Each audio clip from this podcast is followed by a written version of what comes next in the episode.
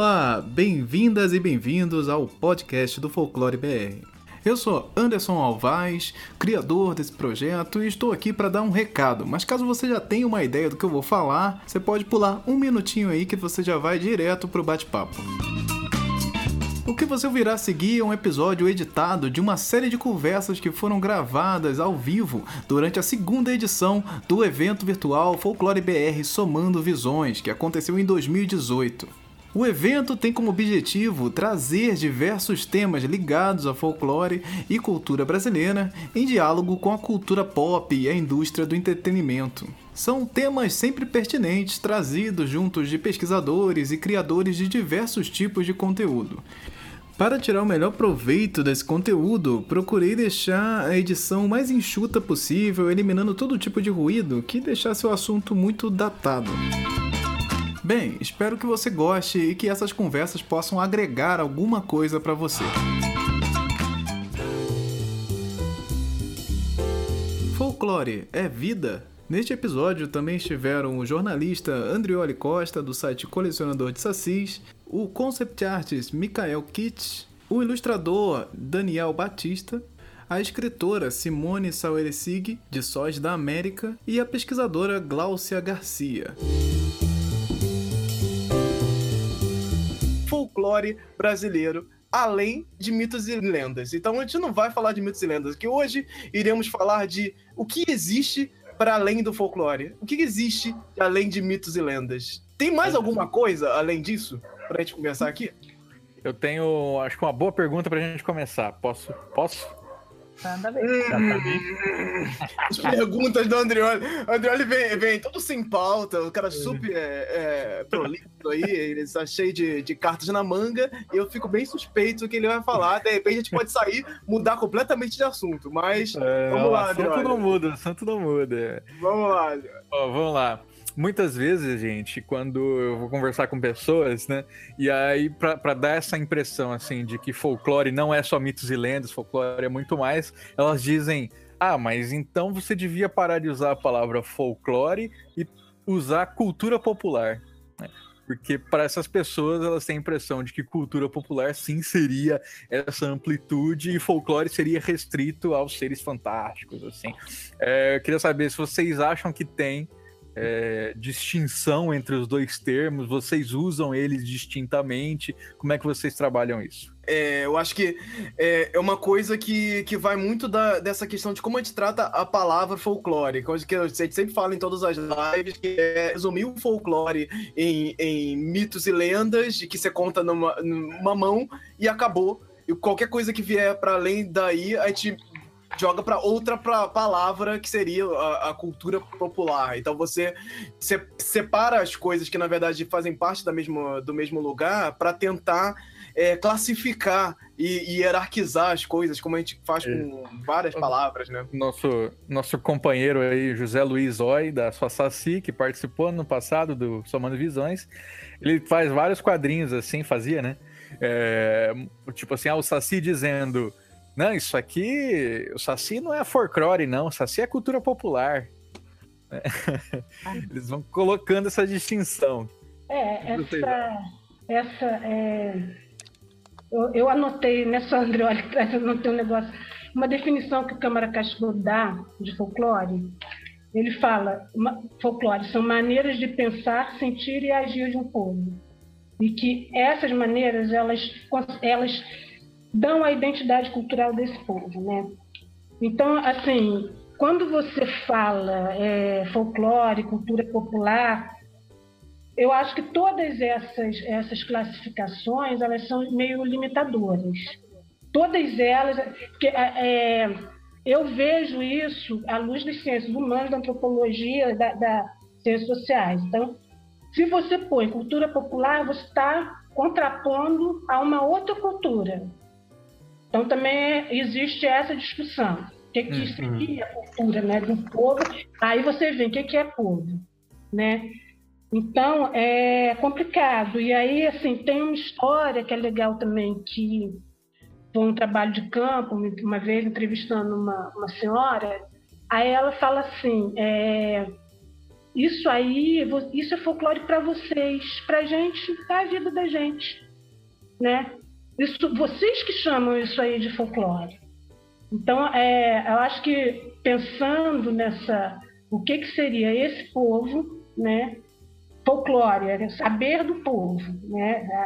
Seria a tradução, a explicação do, do termo. É, a gente usava folclore e cultura popular na época, na, na, na jangada, a gente usou muito isso, porque também tem um, aí tem aquelas definições que são as definições clássicas de folclore, que tem que ter é, anonimato, que tem que ter várias coisas e que também, por sua vez, assim, é um grupo de de música, né, um grupo que, que faça um trabalho de música ou um poeta mesmo, ele vai estar, ele está um poeta popular, um, um repentista, alguma coisa, ele está no campo da, da, cultura popular, mas ele não é anônimo, ele não é domínio público. É, é, eu acho que essa discussão é muito, ela tem muitas sutilezas.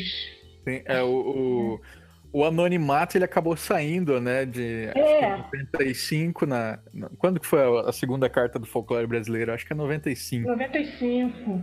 E o anonimato sai justamente para que possa entrar o trabalho autoral de artesão. Uhum. Só que aí uma, uma questão, por exemplo, é, quando a gente vai fazer as distinções, o Ícaro mesmo comentou ali no, no chat, né? Ele fala assim, poxa, cultura popular Confunde-se muito fácil com cultura pop. Isso também é uma dificuldade, né? Cultura pop, ah, sertanejo universitário, então é cultura popular. Opa, peraí, né? Eu estava escutando aí vocês falar e a respeito justamente dessa definição do Câmara Cascudo, né? Uh, acho que tem a ver com isso que o Andreoli falou agora. É, me parece, a impressão que eu tenho assim, que o folclore é muito mais justamente isso, uma maneira de ser, uma maneira de pensar, uma maneira de fazer as coisas. E a cultura popular me parece estar mais relacionada com produto, né? Você é, fazer crochê, por exemplo, eu faço crochê, aprendi a fazer crochê com a minha avó. Isso é um saber popular, certo? Mas as peças que eu faço não são necessariamente uma coisa folclórica, porque de repente eu transformo aquele saber popular em uma outra coisa. Né? Eu, eu faço um, um produto, de repente, que eu vou poder vender, ou numa feira, ou dar de presente para alguém, entendeu? Eu não sei se, se eu estou indo por um caminho mais ou menos assim, que dá para definir, talvez. Sim, acho que saindo, na verdade, na verdade está voltando para a live anterior, que é folclore é produto. Então, nós estamos voltando para isso aí. Mas faz sentido quando você pega o saber e transforma ele em alguma coisa e vende ele para alguém. Então, este, este ato seria uma, uma outra coisa, né? Isso que esse, esse saber se transformou e está passando para outra pessoa, ele é uma outra coisa. Este, é, é, essa peça em si, né? Ela seria uma, uma, uma outra coisa. Ela seria parte da a cultura é você aprender e fazer e passar seria uma outra coisa, seria um, um é, realmente passar para frente essa, essa peça seria uma outra coisa. É, mas talvez isso ajude um pouco a definir, né? Por exemplo, sei lá, música popular brasileira. O que é a música popular brasileira? É um rol muito grande de ritmo, de, de harmonias, de não, não é tão fácil, né? E, e algumas delas é, dialogam muito diretamente com a, com a música folclórica, com, com, com, a forma de fazer, né? Música no interior. Na oficina que eu dei lá em Bauru, né, a gente teve um, um entrave que foi o seguinte: até qual que é os limites, né, da, daquela coisa que é folclórica? Será que é a comercialização? Porque, por exemplo, um artesão ele é um, ele, ele faz uma produção folclórica, certo? Aí agora, e se ele escalona isso? Por exemplo, o Sebrae tem vários trabalhos ali que eles pegam os artesãos e ensinam eles que eles podem é, trabalhar, por exemplo, fornecendo brindes para empresas. Então eles vão fazer aquilo em escala. Aí é, a gente entra num popular massivo, né? A gente sai do âmbito folclórico por causa do mercado, por causa dessa comercialização. De, dessa, não é mais a vivência, já entra no capitalismo, né? Como é que a gente lida com isso? eu acho que no momento em que tu vive numa sociedade capitalista e tu precisa, né, viver do teu trabalho, do teu ganha-pão, e aquilo acaba se tornando uma maneira de tu pensar, viver, pô, tu fica preocupado, tu tem de fazer um produto, oferecer um serviço. Isso acaba entrando na maneira de ser tua e no imaginário da, daquela população, né? Que vive e age daquele jeito, né? Então, eu acho, a minha opinião, assim, que isso acaba indo para o campo do imaginário e acaba indo também para o campo da, do folclore no geral, assim. É, sobre esse quesito aí de você transformar algo em produto, acho que mesmo assim, tipo, né, na questão de massa, assim, e tal, você tá instigando alguma coisa, o quesito de, daquelas, tem aquelas classificações, né, que distingue o que é uma cultura popular e uma, o que é, que é folclore, né, que geralmente se pergunta da funcionalidade, se é, tem na, na verdade, envolvida. Na verdade, se você for por aí, a Unesco, que, que subscreve esse documento, diz que os dois são sinônimos, né? Folclore e cultura popular são sinônimos. É meio, meio complicado, acho, ter essa divisão de, de cultura popular e, e folclore, né? Mas eu, eu, eu, não sei responder sobre, sobre essa questão, Andrioli. Essas questões, elas são as questões que são do nosso tempo. Então, a gente ainda, essa, essa isso vai se acomodar. Porque hoje, é, essa relação é, de você transformar, por exemplo, é, o artesanato que você faz num produto é, é, no, é nova em termos, ela é nova em termos, porque, por exemplo, no Ceará existiu um padre chamado Ibiapina, no final do século XIX, no final do século XIX, começo do XX, que ele tinha, ele fazia, ele ensinava renda às, às mulheres que orfanatos. Então, essa, essa, esse ensinamento desse ofício, ele, vocês encontram rendas maravilhosas no Ceará hoje, eu pelo menos encontrava, né, com bastante frequência, são é, decorrentes desse, desse ensinamento. Ele ensinava exatamente essas mulheres a fazerem renda para poder complementar o orçamento, né? ou ter algum tipo de orçamento, de renda, de rendimento. Deixa de ser algo da vida, assim mesmo, né? Vira meio que uma obrigação. Mas o que, que classificaria alguma coisa como folclórica? Tipo, ah, isso, essa música é folclórica, essa aqui não é. O que, que classifica isso como folclórico e não folclórico? Se, é, se algo é, é, que tá vindo, tipo, da música popular brasileira, pode ser considerada uma música folclórica, mas ela é uma música específica que faz, que toca instrumentos específicos, que fala de coisas específicas. Que tipo de música é essa? Que tipo de teatro folclórico é esse? E será que, por exemplo, assim também, digamos, uma música eletrônica que tenha só batidas eletrônicas, assim, será que também pode ser considerado folclore? Isso é interessante, né? A gente seguir por esse caminho também. A gente tem aqui é, as características do fato folclórico. Certo? Eu vou tentar puxar de cabeça. É, um grupo deve é, aceitar aquele fato folclórico como sendo representativo da sua identidade. Então, assim, não é não é todo mundo, tipo assim, ah, eu não considero folclore. A gente não está falando de indivíduos, né? A gente está falando de grupos, de grupos sociais. Então, assim, esse grupo se identifica com isso. Vamos pensar, por exemplo, de, o, dialeto pajubá, né? De, do, dos grupos LGBT lá, a Quenda, é, sabe, todas aqueles, aquelas gírias que se usa para gírias gays, né, ou gírias LGBT. Isso a gente pode entender como um fato folclórico, porque aquele grupo específico identifica aquilo e aceita aquilo como sendo parte da sua identidade. São coisas que elas fazem, mas que eh, caracterizam, né? Esse grupo, por exemplo, é, quando a gente pensa lá num grupo ribeirinho, né? Eles vão ter as, as músicas de trabalho.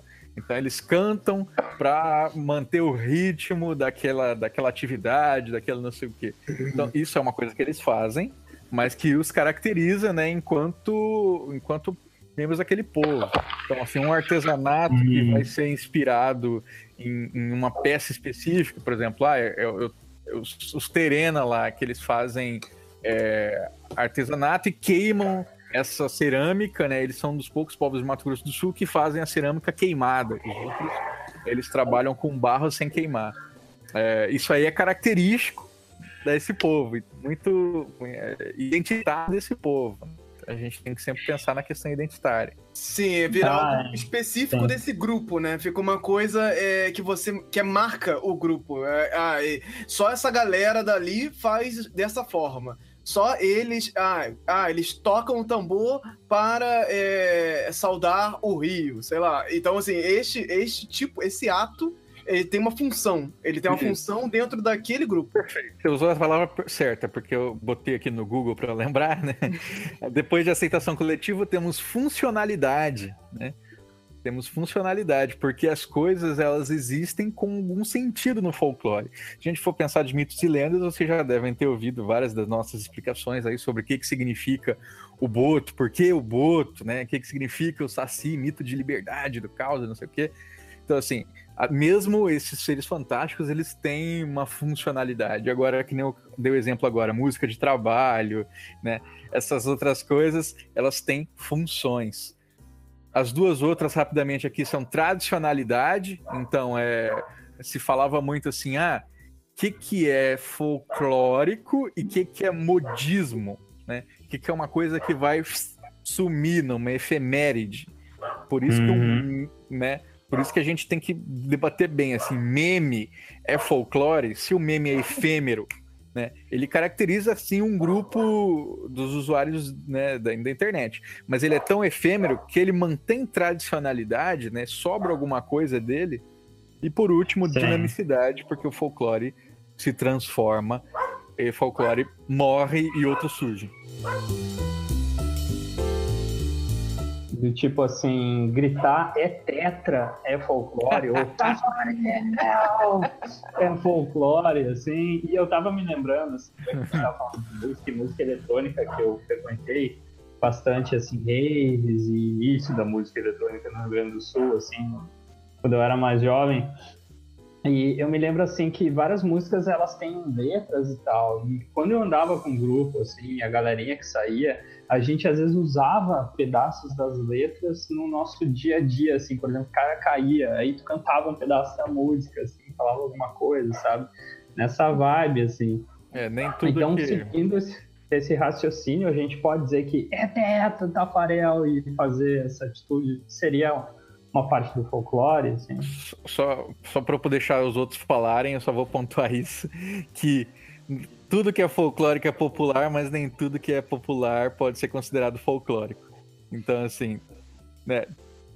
Cuidado, temos que atentar todos esses passos. Funcionalidade, né? cantar uma música lá fora de contexto tem funcionalidade, né? Falar é tetra tem funcionalidade, talvez é. fazer graça, né? É, exato, eu, exato. Eu, eu, me lembrei até de um outro exemplo, galera, assim, que, eu, que eu queria colocar junto, que a publicidade ela traz coisas muito assim pra gente, pra gente no nosso dia a dia. Por exemplo, uma frase que eu uso até hoje, que eu peguei da minha mãe, assim, quando tu vê um, sei lá, um, um eletrodoméstico, um produto, assim, e aí te perguntam, ah, mas esse, esse produto é bom e tal, aí eu digo, cara, até hoje, ah, é bom, mas não é bem uma, não é bem uma Brastemp, assim. É bom, mas não é uma Brastemp. Então, indo nessa vibe, assim, né, assim, raciocínio, é meio que com essa funcionalidade ou não? Que é a linguagem popular, né? São os, os ditados, as frases feitas. E se você pensar, todas essas frases que são é, que a gente conhece, elas tiveram uma origem lá atrás, e elas vieram até hoje se quem ouve consegue entender fora do, da origem, né? Eu, eu lembro que isso foi uma propaganda, eu, por exemplo, vi. Então, eu acho que ela faz parte da linguagem popular. Ela seria um aspecto da cultura popular, sim. Ah, assim, eu, pelo menos, entendo dessa forma. Fatos folclóricos, eu acho que também é outro aspecto que eles precisam de um tempo. Né? Eles precisam, é como se eles tivessem que ter, se enraizar. É exatamente isso é? Então, por isso que você criasse assim, uma expressão hoje, ela não é folclórica, mas pode ser que algum dia ela seja. É, a Glaucia falou no nosso encontro uma coisa super legal, que tipo, é, é, é uma da, dos insights assim, que eu costumo tentar pescar, que é o lance do, do filme Deus é Brasileiro. É, E as pequenas coisas que existem dentro do filme, que são. é, eu tô até para já, já tô até com ele separado para reassistir, assim, para tentar pegar essas nuances de pequenas coisas que você pode inserir dentro de um trabalho que estão relacionados ao dia a dia, que assim, a galera que estiver vivendo aquilo vai entender completamente. E, e o que a galera que não tá vivendo aquilo vai ver isso como algo novo, vai- mas vai entender que é regional, entender que isso faz parte daquele, daquele universo, que faz parte daquela cultura ali. Isso é muito bom, cara. Eu lembrei até, eu tô- eu tô querendo rever também. Eu lembrei de uma outra cena que quando logo quando ele chega, que tem o, o velório, que aí eu que é o malandro, né, que está levando Deus, aí ele fala, ele ouve uma excelência cantar, que é- ele tá tendo, ele ouve cantar, ele fala assim: "Opa, tem defunto novo, tem comida". Aí eles estão morrendo de fome. E aí eles vão pro velório e aí Deus fica lá. Que aí é quando eles conhecem a, a Paloma Duarte, né? A- aí a, a- morreu a mãe da Paloma Duarte. Aí é, é, Deus está lá no velório, consolando o pessoal, e ele está comendo, porque ele reconhece o som, né, a música, e ele já sabe que velório tem comida. É legal, tem, a gente tinha- isso eu tinha falado na, na nossa conversa, que esse filme do Cacá Diegues, ele é cheio de inserções assim folclóricas de- de- da cultura popular, né? É, o Deus ele é supersticioso, tem várias coisas que ele não faz, isso que é legal, assim. Ele é Deus, mas ele é supersticioso. Tem outra coisa também que é legal, que também tem a ver diretamente com isso, mas tem uma cena muito legal, é que tem uma hora que tem um rádio, que ele vai ouvir o rádio, aí ele fala assim, não gosto dessa música. Aí o outro fala, é só trocar de estação. Aí ele fala, "Eu- como é que faz isso? Aí o cara fica, é, ele fica debochando de Deus. Como é que Deus não sabe? Mas o rádio é uma criação humana, né? É, é- ele tem várias, várias coisas assim, muito legais. E essa mistura que a gente, a gente vive conversando sobre isso, você não precisa falar necessariamente de uma figura, de um personagem. Você pode falar de comida. Comida. Você pode fazer um quadrinho ou um filme falando de uma comida regional. O personagem principal do, do- da sua obra pode ser uma comida. Super regional, super específica, que alguém da, da cidade precisa fazer e ela precisa estar do ponto certo, com aquelas eh, características de, de superstições específicas e tal. Cara, isso é fantástico você pensar isso. É fantástico você viajar para uma região, observar todas essas pequenas coisas, tipo, da que as pessoas fazem no dia a dia e adaptar para dentro do seu trabalho, para dentro das suas obras, independente de onde você estiver, que mídia você estiver trabalhando, se é livro, se é filme, se é clipe, se é comercial de TV. Tem tanta coisa que você pode fazer dentro disso e trabalhar isso que, pô, a gente esquece. A gente simplesmente esquece. A gente vai consumindo coisas e, e achando que o que a gente tem que fazer é o que a gente consome, não o que a gente vive. E, e- e- e é louco, porque, Exatamente. porque ao mesmo tempo a gente tá vivendo as coisas, a gente tá vivendo as coisas e adaptando essas coisas que a gente vive pro, pro, pra dentro das obras. Mas a gente não para pra pensar fora de nós. A gente não para pra pensar, observar esse dia a dia e essas pequenas coisinhas que a gente faz, que as pessoas fazem, essas superstições, esses trejeitos, essa, essa, essa gíria. E, e, cara, tem muita coisa aí que é, que é folclore puro, que é cultura, que só a galera daquela região faz, que só o pessoal ali da, do, daquele lugar ali faz. Eles, tipo, é, a gente tem aqui uma coisa no Rio de Janeiro que eu acho muito bizonha, mas assim, é- é- acontece que é a galera bater palma pro pôr do sol lá na Ipanema. Ah, mas é legal isso aí. É, Sério, é um, é um? Isso a característica de cada um, né? Exato, é um aí, movimento. qualidade. Isso é muito legal, porque é, é- é um antídoto contra a pasteurização, de todo mundo ser igual. É, é, eu acho muito bacana isso. E é, é assim, melhor, assim, uma das melhores maneiras de você conhecer um lugar é você ir no mercado. Você vai, viajou para uma Uhum. cidade e entra dentro do mercado. Sabe? Não é do supermercado, não, no mercado. Procura um mercado ou vai numa feira. Pô, é muito. Mercado é, aqui, Uhum. Onde eu moro, por exemplo, agora, é, não só tem o Maracanã e a torcida do Flamengo, mas tem uma feira aqui na rua.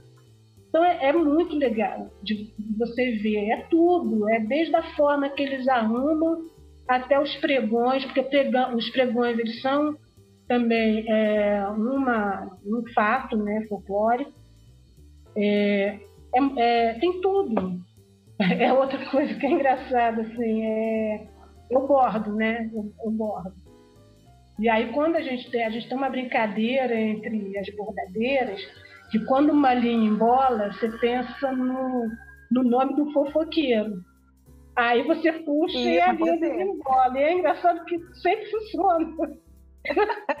Mas isso funciona aqui também, viu? Funciona, né? Funciona agora. Só não pode dizer. Pensa. Não, pensa no nome. Pensa no Olha aí, galera, a identidade, né? Estou se conectando. E essas assim, coisas, assim, tá porque, assim, para fugir também um pouco daquele lance da superstição, que senão teve, teve uma época que as pessoas falam, ah, folclore é coisa de, de gente atrasada, né? Superstição, não, tem. A gente tem que procurar ver o que, que acontece com a gente, né? Assim, no nosso dia a dia, para se reconhecer e olhar para o outro com mais. É, uma forma mais amorosa, mais, assim, sem preconceito. É legal, acho Sim. que tem muita coisa, Eu... gente. Jogo de porrinha, por exemplo, é um. Eu não sei como é que vocês chamam, chamam palitinho, porrinha. Essas brincadeiras de botiquim, é, frase de botiquim, brincadeira uhum. de. É brincadeira, é, isso aí tem tudo. Você olha, folclore, a, a vida da gente é folclórica. O que é, faz a, é, é, o que faz a gente é ser, a individualidade ela, ela, é, é, ela vem dessas coisas. Eu, eu, eu tô lendo um livro aqui rapidinho que ele fala total sobre isso, recomendadíssimo assim pra ah, galera. Ótimo, maravilhoso. E maravilhoso. ele fala exatamente sobre essa é muito bom. Sobre a experiência de tu ser humano, sabe? de como tu, tu, tu aprender a abraçar a vida, assim, te conecta com a tua experiência mítica, que eu acho que tem muito a ver com a experiência folclórica, assim, de que a gente entra num campo que a gente se identifica mais com a gente mesmo, e a gente se identifica mais com o brasileiro e com o próprio ser humano, sabe? E eu acho isso muito bonito que, que vocês falaram aí, porque é, com as próprias tecnologias que a gente está tendo cada vez mais hoje em dia, rede social bombando, bombando, a galera acaba ficando num mundo sem mitos, sem lendas e sem folclore, assim, de uma certa forma, né? Na minha opinião, pelo menos. Então, eu acho importante a gente estar tá tentando buscar essa identidade, essa experiência mais bonita de viver, sabe?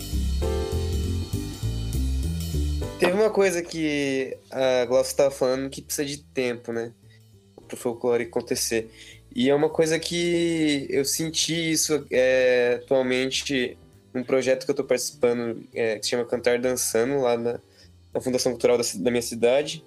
E a minha professora, que é a Ana, Ana Carvalho, ela é do, do bem, bem formada no folclore maranhense. E ela viveu por muito tempo, o Bumba Meu Boi lá. E ela vive até hoje, na verdade, né? E só que aí ela deu, tava, tava dando vários tipos de dança, cacuriá, outros tipos de dança nesse projeto. E o. Se não me engano, alguém da fundação falou: por que você não traz o, o boi pra cá, né? É, vamos fazer o boi pra cá. Daí ela falou: o boi não se faz, o boi, se, o boi não se... E a gente tá nesse processo de é, conhecer as danças folclóricas, começar a introduzir um pouquinho mais do boi agora. E agora vai ter a Semana do Folclore, a gente vai ter uma apresentação é, que a gente vai finalizar com, com o boi. E provavelmente vai ser lá que vai nascer o nosso boi. E, tipo, é bem isso, sabe? É um negócio de tempo, que demanda um tempo para poder se enraizar e realmente é, nascer, assim, realmente é, ser folclore. Isso foi uma coisa que me marcou bastante. Foi um fato que falei, putz, cara, isso realmente é folclore, porque é, é leva todo um processo de, de todo mundo se conhecer lá no, no, no projeto. E aí sim Vamos ver se nasce o boi aí. Vai nascer, é, já tá nascendo, massa. cara. É, então, é, isso é, isso isso é legal, Daniel, porque é, assim, como você está tendo essa experiência, né? É, porque as pessoas, assim, a tendência é quando você vê um folguedo desses, né, um boi, você vai na apresentação, é você achar que é aquilo ali, mas aquilo ali é só o resultado uma série de relações que foram construídas e de trabalho que tem ali. Né? Isso, é, isso é muito legal, muito legal.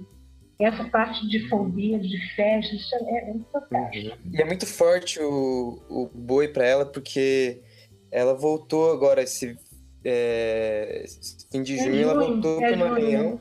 É, uhum. Ela voltou para o Maranhão é, só para poder realmente viver aquilo é, e trazer para a gente aqui, aqui em São Paulo. Né? Eu, eu queria puxar uma, uma das coisas que o Daniel e a Glaucia estavam falando, assim, para perguntar para Simone também. Porque eu, eu concordo com, com que a gente está falando que tu precisa experienciar as coisas, sabe? É muito interessante, assim, vindo para Manaus, saindo de Porto Alegre e vindo para Manaus, porque a gente tem uma visão do norte que não é o norte, né? Então, vivenciar o norte é muito diferente, assim. E eu li um dos livros da Simone, que é o Contos do Sul, que tem contos maravilhosos, assim. E um pouco que eu vi ela conversando a respeito do livro, ela deixou transparecer que ela viu aqueles lugares e ela vivenciou algumas das coisas que estavam ali. Acho que ia ser legal, Simone, tu falar um pouquinho disso, como é que é viver o folclore, como é que é ter essa experiência, assim, como é que isso impactou na tua produção e na tua experiência de vida mesmo.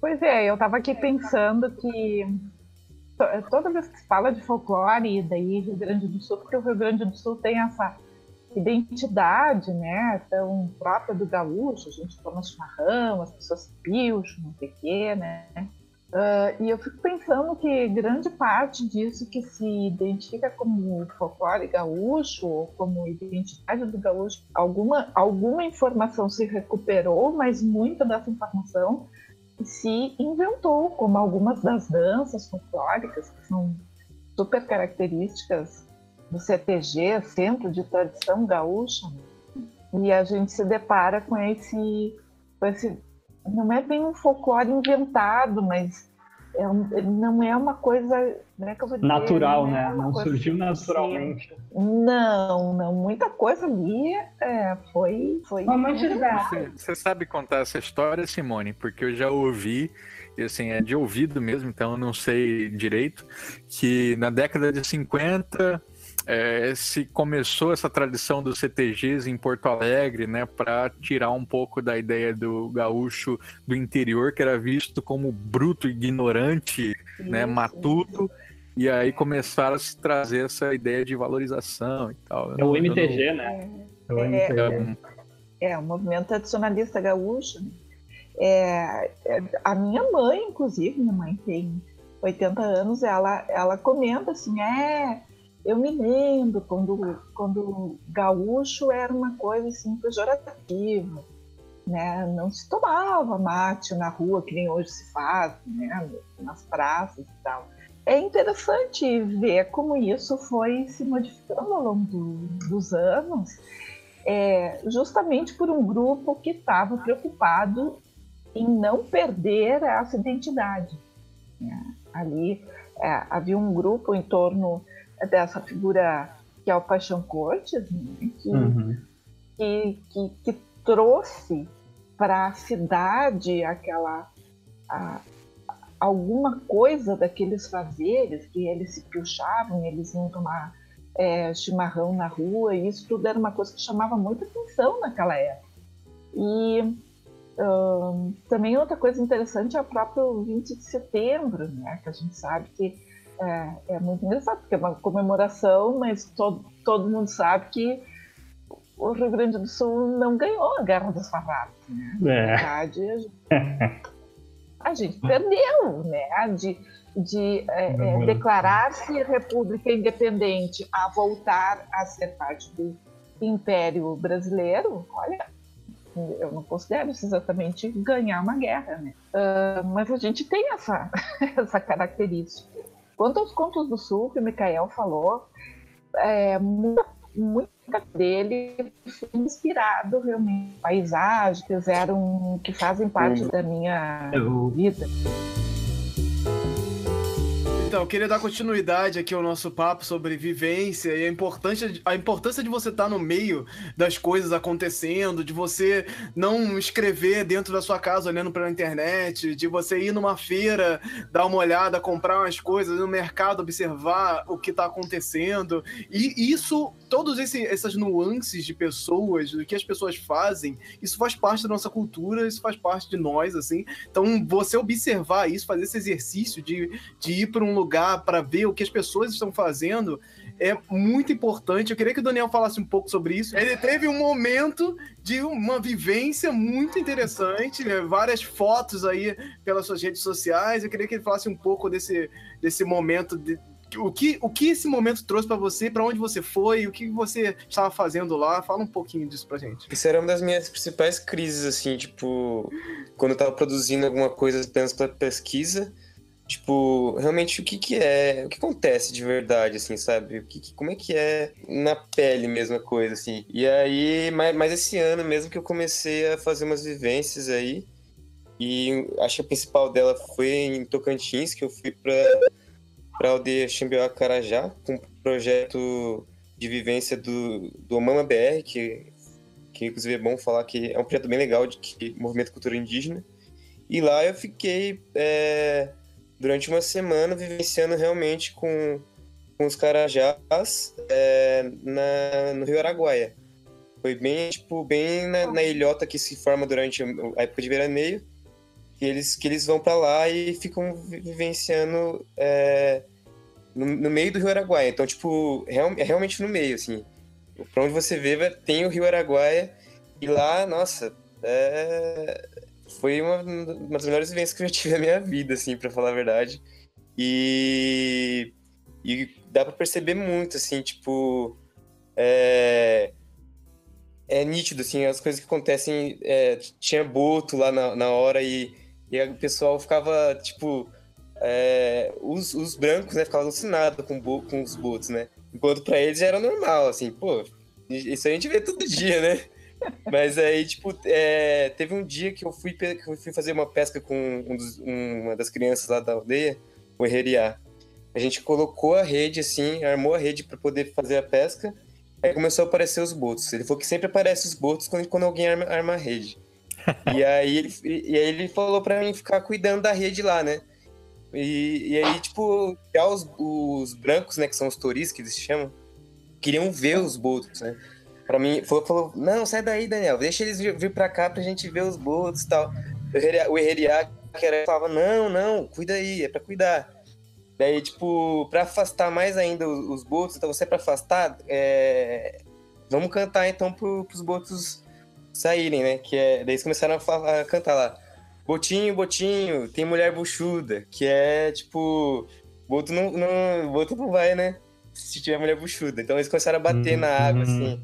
Meu, Poxa, no caso é grávida, né? É, que é grávida, né? É, é grávida. E aí, nossa, eu. Mano, eu tava vivenciando aquilo ali na pele. E eu vi, tipo, nossa, cara, que demais, assim, sabe? É uma coisa que realmente move é, um medo também nas crianças. Falaram para mim não, não, não, encostar no boto, porque se eu, triscar, se eu triscar no boto, eu ficava louco. Então, tipo, era realmente uma coisa que, que eles tinham é, medo de negro d'água. Era uma coisa que realmente, tipo, era. Dava pra ver é, a reação da, da, das crianças ainda, né? Quando, quando, tiver, quando tinha história à noite, a, a, Bia, que era a Beatriz, né? Ela ficava com medo mesmo das histórias do Negro d'Água. Então era uma coisa que realmente era vivida ali. Dá, dá pra ver que não é só uma coisa que tá nos textos, que tá em livro, tá em pesquisa aí feita pelo, no, no Google. Tipo, é uma coisa que realmente dá pra ver que é, é, é é vida. É realmente uma coisa que tá ali no cotidiano deles. E isso foi, tipo, demais, assim. A vivência foi sensacional, assim, para mim. Essa é mais uma vez a importância que precisamos atentar aí a, ao respeito, né? Ao, que, ao respeito a, a essas coisas que a gente, é, muitas vezes, para a galera da cidade, é, é, é besteira, coisa de, de lenda, uhum. é, é isso aí é, é, mentirinha, etc. É ver, que, é ver que isso move a vida delas, das pessoas. Então não é uma coisa só para, é, é, sei lá, assustar. São histórias criadas para tipo, simplesmente para assustar a criança. Mas não, é uma coisa realmente que acontece, o medo, o medo acontece, né, do, do negro da água, enfim. É uma coisa que move a vida das pessoas. achei muito real mesmo. A vivência foi, foi para mim ter certeza que folclore é, é vida mesmo. a gente esqueceu aquela velha prática de conversar com as pessoas, né? Que é, que é a coisa mais rica que tem. Eu conheci, acho que foi ano passado, numa feira de, de livros, em São Leopoldo, uma moça que tem medo de saci. Ela tem medo de saci pererê. E eu cheguei com toda aquela minha empáfia de escritora, né? Hahaha, olha só, um conto aqui de saci, mas bem capaz. Quem é que hoje em dia tem medo de pererê? E ela olhou para mim e disse, eu, eu tenho medo de saci. E a minha avó me ensinou a ter medo de saci. Eu tenho medo de saci pererê. Eu achei aquilo, nossa, me, sabe, puxou o tapete, assim, porque eu achava que eu ia escutar uma Ixi. coisa e tão verdadeira, é. isso foi muito legal. Também ele fala do trabalho da Simone sobre o, o, os sóis da América, que é um pouco essa coisa da trajetória aí, da viagem pelo, pelo, pelo Brasil. Conta um pouco pra gente do, do Sóis da América, Simone. O Sóis da América é o, é o meu queridinho, né? Meu, meu projeto, assim, é o que eu tenho mais carinho, eu acho. E a ideia, a ideia era justamente é, trazer para aquele leitor urbano, aquele leitor que não tem nem ideia do, do que o cerca, né? A, um vislumbre dessa grande riqueza cultural, essa, esse mosaico que a gente tem de, de saberes, de modos de ser, de modos de sentir, né? Então eu, sei lá, me propus escrever essa história que vai do sul da América do Sul ao norte da América do Norte. O que eu achei engraçado foi que quando o Andreoli comentou que era que era, que era o folclore da Ursal, né? Uh, eu fiquei pensando que a Ursal, sei lá, a ideia parece ser fazer de toda a América Latina uma coisa só. E no Sóis da América, a minha ideia é dizer: não, olha só como a gente é plural, como a gente é, é variado, as pessoas falam diferentes idiomas, elas se comportam de diferentes maneiras, elas vestem diferentes coisas. E, é, e essa foi essa foi a premissa básica. Depois vieram os, muitos desafios, conseguir material de, de, de pesquisa, enfim, transformar tudo isso numa coisa palpável chamada livro. Foi, é. é. o meu, é o meu queridinho, assim. Tem um livro que chama. É um livro muito básico, baratíssimo de comprar, que é O que é Folclore, do Cláudio Brandão. E ele começa com uma história que é o pesquisador ele, ele acabou conhecendo um homem que era, sei lá, polonês, uma coisa assim um desses países que estava na União Soviética, que fazia parte da União Soviética. E o que que ele ele conta dessa história que eu achei bem interessante é que esse, esse, polonês ele dizia que é, a União Soviética proibiu o país dele de, é, de, de das casas exporem é, artesanatos que remetiam à Polônia antes da, dela ser integrada. De, eles não podiam usar é, uma determinada malharia, uma trama de tecido, porque também remetia. Então, o que, que eles faziam? Eles usavam escondido, né? Então, assim, é, era uma grande manifestação de folclore enquanto resistência, porque eles tinham dentro de casa ainda aqueles tecidos, aquelas malharias, aquelas tramas que remetiam à cultura popular do seu país antes da integração. E que, por conta dessa ideia de que ah, vamos tornar tudo integrado, é, ditatorialmente se foi impedido dessas manifestações culturais. É a tentativa de apagar a identidade dos, dos núcleos, né, dos pequenos e fazer tudo uma coisa só. Isso é, isso não funciona, né? Acho que já ficou comprovado que esse tipo de coisa, então, a longo, sobretudo a longo prazo, não funciona. Eu não vejo que seja possível. O ser humano é plural, ele, ele busca diversidade, ele gosta da diversidade. Isso é parte do que nós somos, eu acho. É, eu tenho um pouco de dúvida se o ser humano gosta de ser plural pela nossa, é, nossa crescente em, em sempre transformar tudo uma coisa só. É muito mais fácil você transformar toda a massa plural em uma coisa só, porque você tem um certo controle daquilo, né? Então, é, a gente meio que é, é ensinado a, a, a, a criar estereótipos das coisas e a manter tudo dentro de caixinhas para você ter um limite. Então, assim, as, as pessoas eu acho que elas são um pouco ensinadas também a, a, a se limitar. Então a gente tem essa coisa do Brasil é pequeno, de tudo é uma coisa só, você sabe já o que é tudo, não precisa conhecer nada, você não precisa sair para conhecer nada, você fica super limitado ali. Então eu acho que a gente é ensinado a não ser plural. Nós somos plurais, mas nós somos ensinados a, a, transformar tudo numa coisa só e virar tudo uma grande massa é, é, é, unificada. Então a gente tem esse costume de acreditar um pouco que se a gente fosse unificar tudo, tudo estaria melhor. Transforma todo mundo numa coisa só e a gente melhora tudo, porque aí não tem essa coisa, essa diversidade toda, essa galera discutindo. Mas ao mesmo tempo, ao mesmo tempo a gente tem aí uma primazia do indivíduo na sociedade, né, desde a modernidade, que é o indivíduo o indivíduo é o grande elemento, né? Então eu me distingo do povo, eu me distingo da massa, eu sou eu. Né? Então, assim, quando a gente tem isso e vai falar de folclore, muita gente se, não, não se sente representado. Ou quando você vai falar ainda mais profundamente de imaginário, né? A pessoa se sente violentada ao, ao, ao quando, quando é colocada frente à ideia de que existem coisas ancestrais né, que vêm Os arquétipos, né? Vem, exatamente. Porque ele fala assim, não, como assim? Eu decido sobre minha vida. É, eu decido, e é, é, a pessoa se sente violentada com essa ideia do coletivo. Tem algo que o Campbell fala no Poder do Mito que eu achei fantástico, assim, eu li 60 e poucas páginas, é bem pouco assim, mas ele fala, eu acho que isso tem a ver com psicologia também, assim, ele fala que todos nós somos seres humanos. Todos nós temos uma cabeça, cinco sentidos, um cérebro, uma boca, um estômago, um coração. Então, todos nós partimos de uma forma igual. Né? E todos os nossos anseios e desejos e uh, histórias que a gente vai criar e vivenciar estão intimamente ligados a essa nossa forma física e até mesmo a própria forma de, de imaginário transcendente que a gente tem. E eu acho que isso vai bem nisso, vai bem ao encontro disso que a gente está falando, sabe? Eu, eu, eu, entendo esse lado do, do, da massificação, mas tem o lado também de que nós todos somos seres humanos, né? É, isso me lembra muito o papo do raça humana que tenta de, é, desmantelar a raça negra, que é o que a raça negra ela é um conceito, um conceito sócio-histórico, né?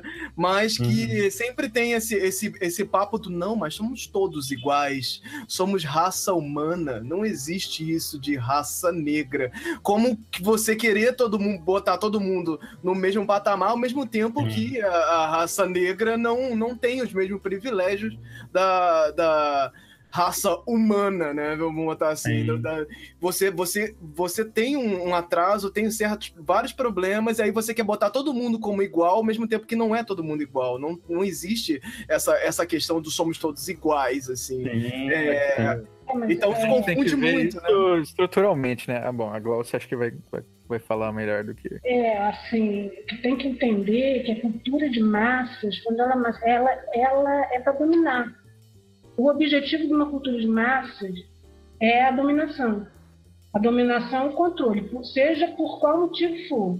Então, esse, essa conversa aí de raça humana, por exemplo, que, que, o que, que se quer com isso? Você passa uma borracha em cima de todas, toda uma série de relações perversas, exploratórias, e pronto, somos todos humanos.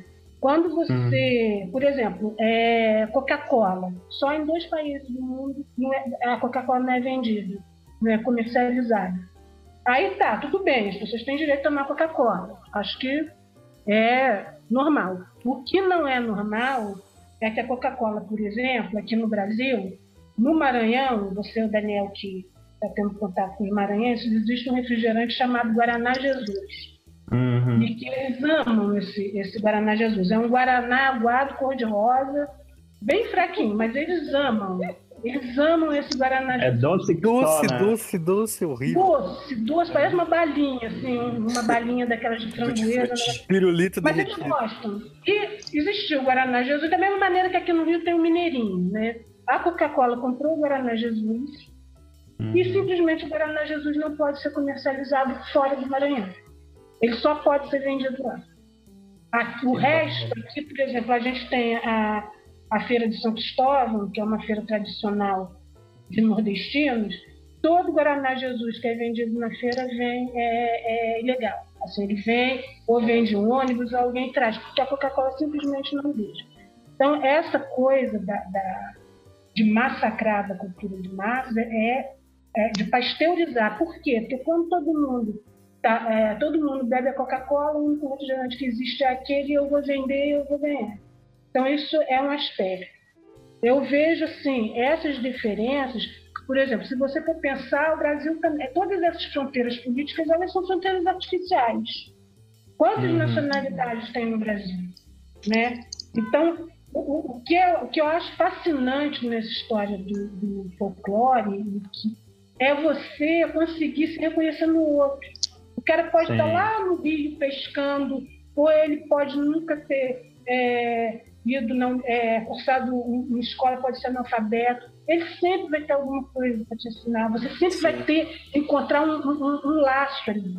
E é isso Com que faz a gente humanos. Você saber que o saber dele tem o mesmo valor que o seu.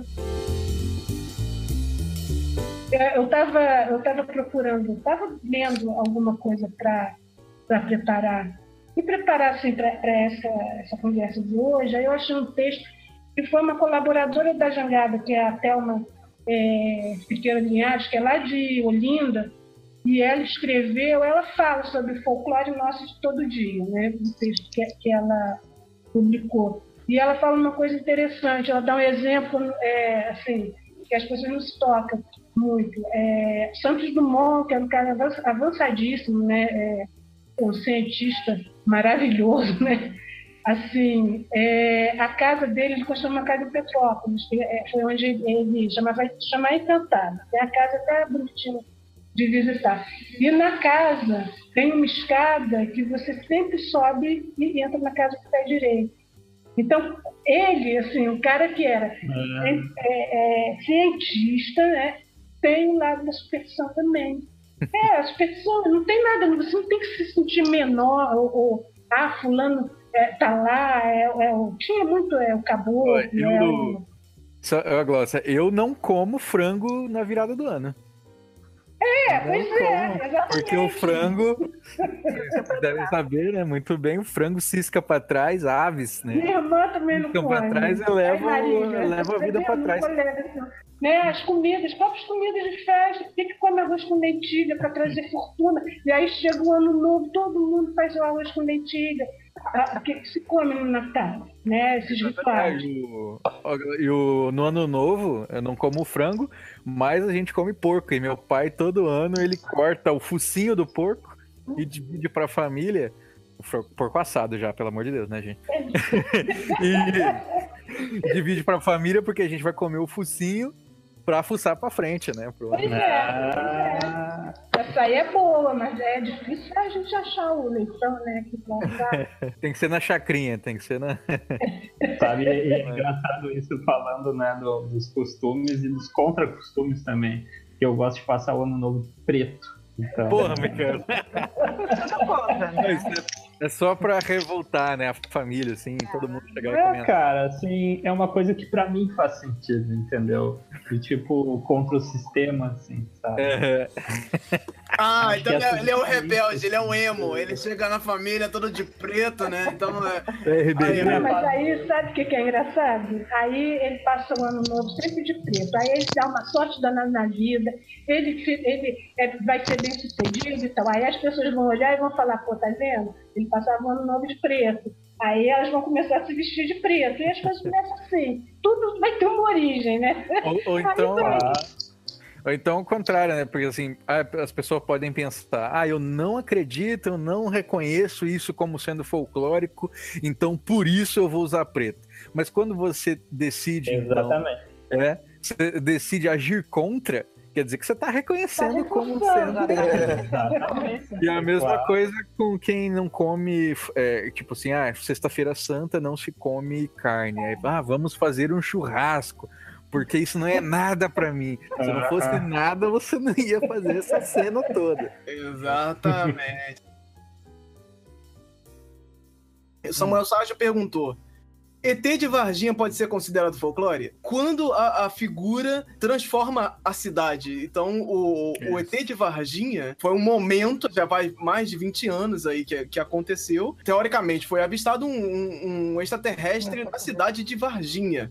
E desde então, a cidade começou a ser visitada por tudo que é tipo de pessoa de todos os lugares do mundo para tentar ver, saber mais sobre isso, ufólogos tentando descobrir se era verdade ou não. Até hoje dizem que é uma coisa meio incerta, de não sabe se aconteceu ou não aconteceu. A cidade hoje respira ET de Varginha. Cidade tem, tem, tem é, é, estátuas de ET de Varginha para todo lugar. Artesanato. Tem é, artesanato, tem a, a- nave, uma nave Aham. gigantesca. Que ela, ela, ela é uma, Uma caixa, caixa d'água. uma caixa d'água em forma de, de nave espacial no meio da cidade, que é uma atração. A galera tira foto, vai pra lá e tal, pra isso. E tem o, o museu do ET de Varginha, que até hoje não, não lançaram ainda. Já tem um quase. é, quase 15 anos pra, é, de, de dinheiro desviado aí para fazer o museu do ET de Varginha e nada. E, e- e a cidade tá, respira isso. assim. Então, Varginha, você fala de Varginha hoje para qualquer lugar do Brasil, Varginha, você lembra, pô, ah, tem um ET de Varginha, né? Tem Tipo, é uma coisa que. que... Agora, que a vem. gente não pode confundir a falar assim, ah, então extraterrestre é folclore? Não, não é esse o caso. Vocês vocês entenderam qual é, que é a moral, né? A moral é o ET de Varginha, a- essa existindo ou não, né, sendo ou não um extraterrestre, ele influenciou fatos folclóricos, né? modos de sentir, pensar e agir, e por isso é, ele engendra folclores. É a mesma coisa que no Museu do Folclore a gente tem exposto um pedaço de disco voador.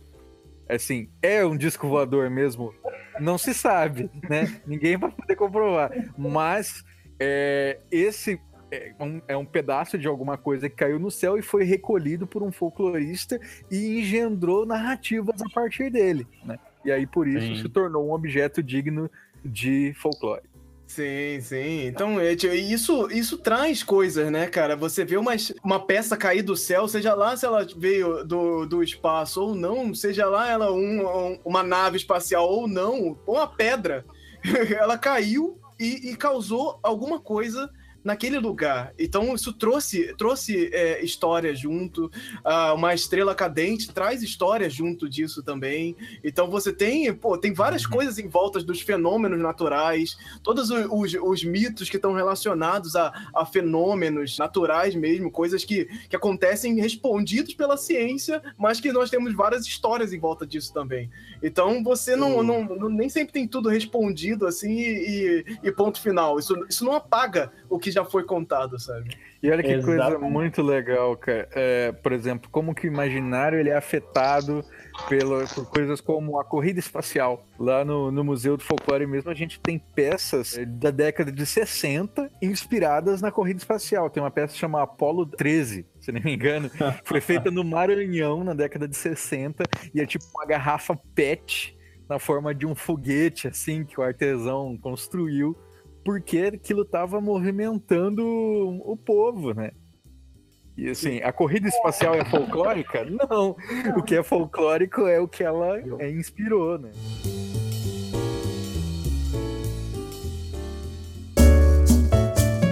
chegamos ao fim do podcast do Folclore BR. Os links para os participantes e demais informações sobre este episódio estarão na descrição de onde você estiver ouvindo. Peço que considere se tornar um apoiador desse projeto através do Catarse ou do PicPay, catarse.me barra folclorebr ou picpay.me barra folclorebr. Ou também você pode apoiar de uma forma independente agora através do Pix no e-mail do folclorebr em olá@folclorebr.com. Neste e-mail você pode também se comunicar conosco, mandando mensagens, perguntas e sugestões. Procure Folclore BR nas redes sociais e nos vemos na próxima edição. Até lá!